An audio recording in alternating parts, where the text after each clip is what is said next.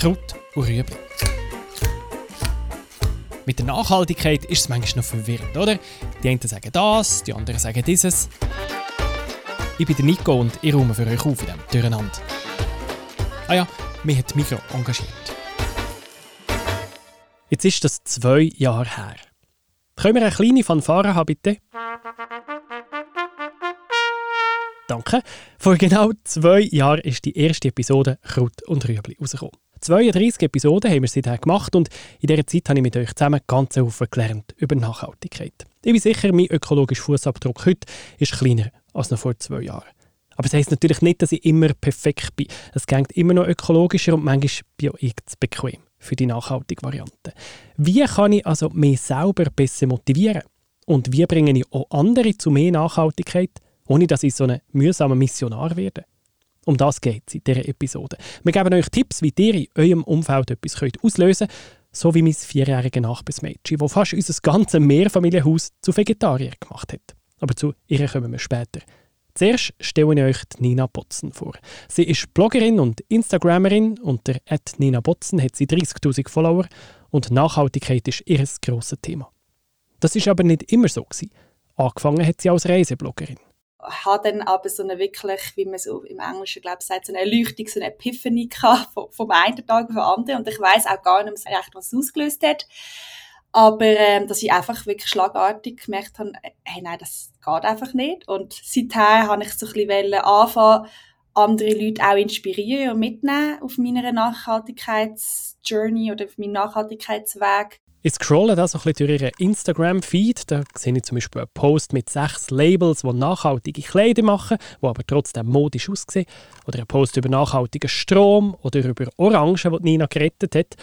Andere Posts zeigen sie als ganz normale Studentin, die im Abgabestress ist von ihrer Bachelorarbeit. Ein authentischer Instagram-Feed von einer jungen Frau, die nachhaltiger leben will. Die aber auch zugibt, dass es nicht immer einfach ist durch das, dass sich jetzt meine Lebensumstände ein bisschen verändert haben. Zum Beispiel lebe ich jetzt gerade auch wieder übergangsmäßig mit meinen Eltern. Es ist natürlich auch nicht immer gleich leicht einzuhalten, wenn zum Beispiel, wenn man doch wieder von der Mutter bekocht wird und halt nicht selber dann auf den Markt geht oder auch mal in unverpackt laden. Aber wenn sie selber entscheiden können, dann ist klar, sie ist vegan, nimmt den Zug statt das Flugzeug, kauft nachhaltig produzierte Kleider und durch ihre Online-Präsenz hat sie sicher auch einen Einfluss auf andere. Gleich ist es nicht immer einfach, andere zu überzeugen. Da muss man auch niemandem böse sein, der die Gefahr der Klimakrise nicht ganz ernst nimmt. Unser Hirn ist ganz einfach nicht gemacht für das. Die Klimakrise verlangt von uns, etwas als Bedrohung wahrzunehmen, was wir in dieser Form noch gar nicht gewöhnt sind, weil unser menschliches Bedrohungssystem im Grunde sehr spontan reagiert und äh, auf akute Gefahren anspringt. Das ist Lea Dom. Sie ist Psychologin in der Nähe von Hannover. Und sie sagt, das Fiese an der Klimakrise sei, dass wir zwar wissen, dass sie kommt, aber heute und morgen noch nicht so viel davon merken. Unser Hirn aber funktioniert immer noch ähnlich wie ihre Stehzeit und reagiert vor allem auf akute Gefahren. Wenn wir zum Beispiel Opfer eines Raubüberfalls werden oder vor einem wilden Tier stehen oder so, dann springt unser, unsere Gefahrenwahrnehmung an. Die Klimakrise und die Biodiversitätskrise lösen die Alarmfunktion aber einfach nicht aus. Weil es praktisch eine Premiere für uns als Menschheit ist und wir gleichzeitig, aber das ist das Problem, äh, eben nur noch begrenzte Zeit haben, die schlimmsten Folgen dieser Krise durch unser Handeln zu verhindern oder zumindest abzumildern.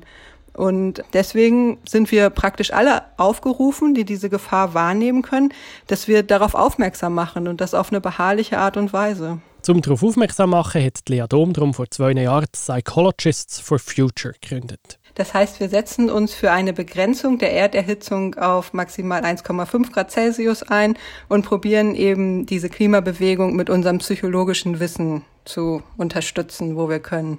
Die Psychologie ist beim Kampf gegen Klimawandel entscheidend. Zum Beispiel das psychologische Phänomen vom Single Action Bias, also eine Wahrnehmungsverzerrung aufgrund von einer einzigen Aktion.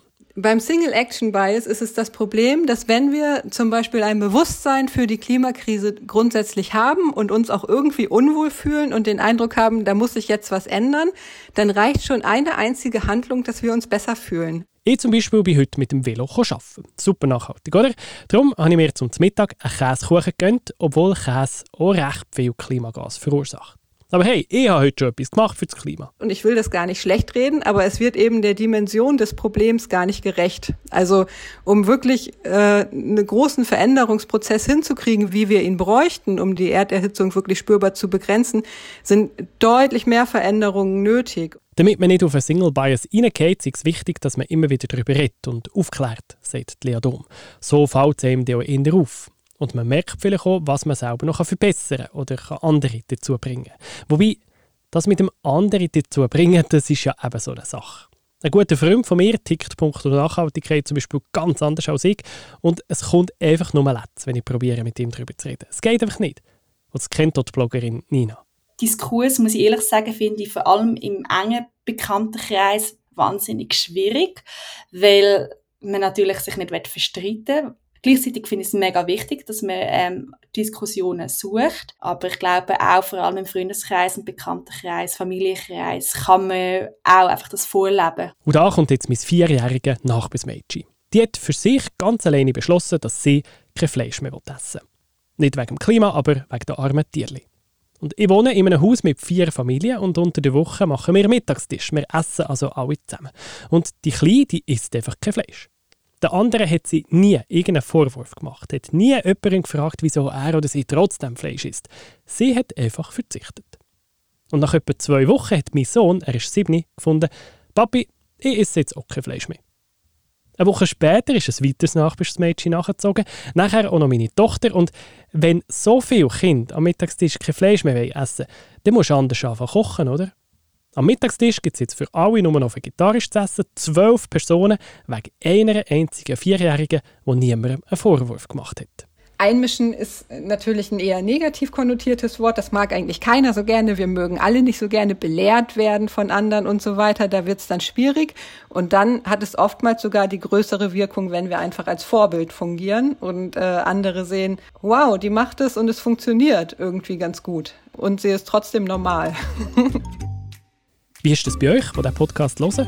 Ich kann mir gut vorstellen, dass euch auch häufig das Verhalten von jemand anderem auffällt, das nicht so nachhaltig ist. Wie reagiert ihr da? Oder habt ihr schon Situationen erlebt, wo ihr selber zu bequem seid, um die nachhaltige Variante zu nehmen? Und hättet ihr einen Tipp für uns, wie dass man in solchen Momenten motiviert bleibt? Dann würde ich mich mega freuen, von euch zu hören. Schreibt doch ein Mail an podcast.migro.ch oder eine Sprachnachricht an 076 474 5764.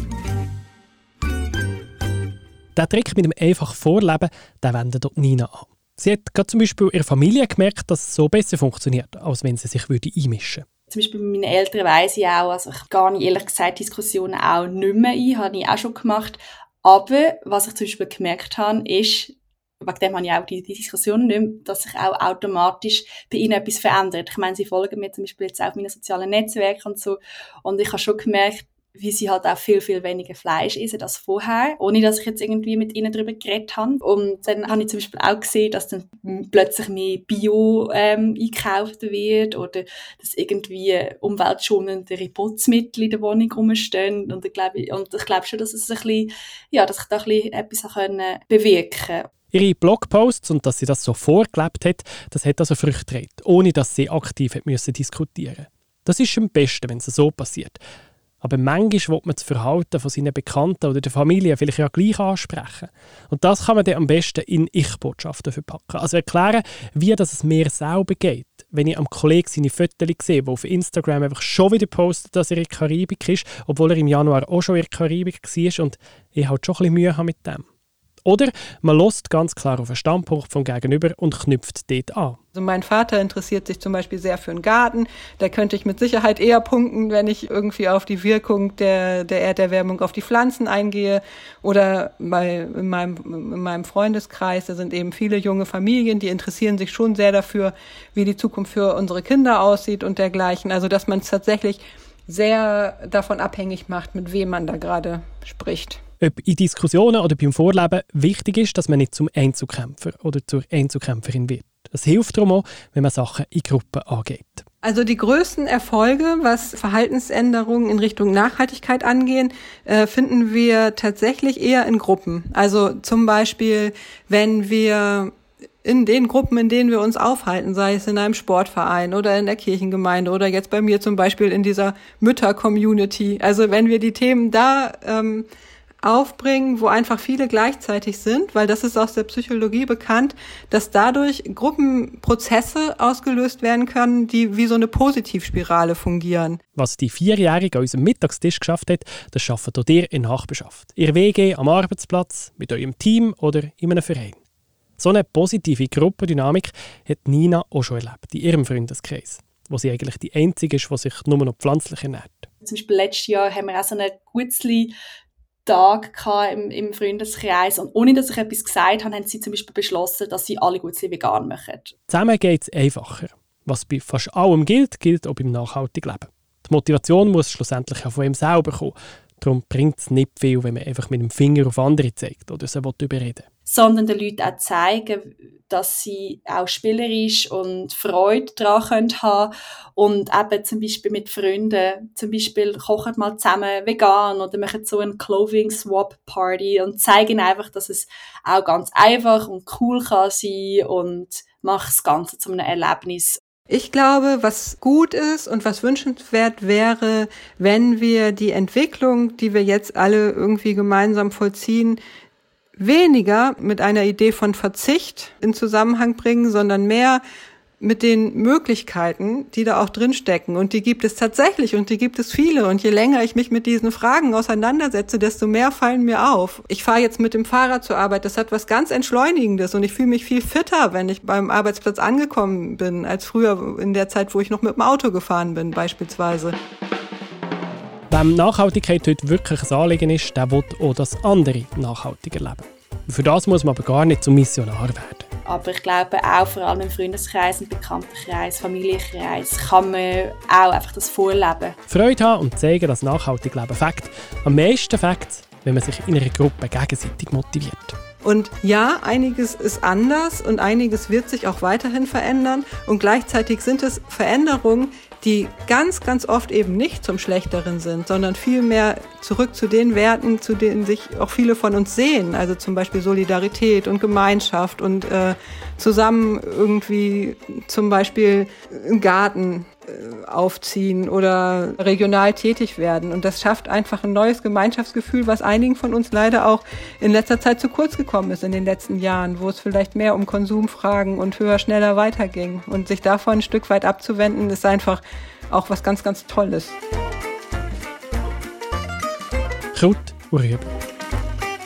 Ich bin Nico und ich mache Nachhaltigkeit für euch verdaulicher. Ich habe geredet mit Lea Dom und Nina Botzen, produzierte die Folge Danik Leonhardt. Das ist ein Podcast von Generation M, einem Nachhaltigkeitsprogramm von der Mikro. Alle Folgen können nachlesen auf www.generation-m.ch.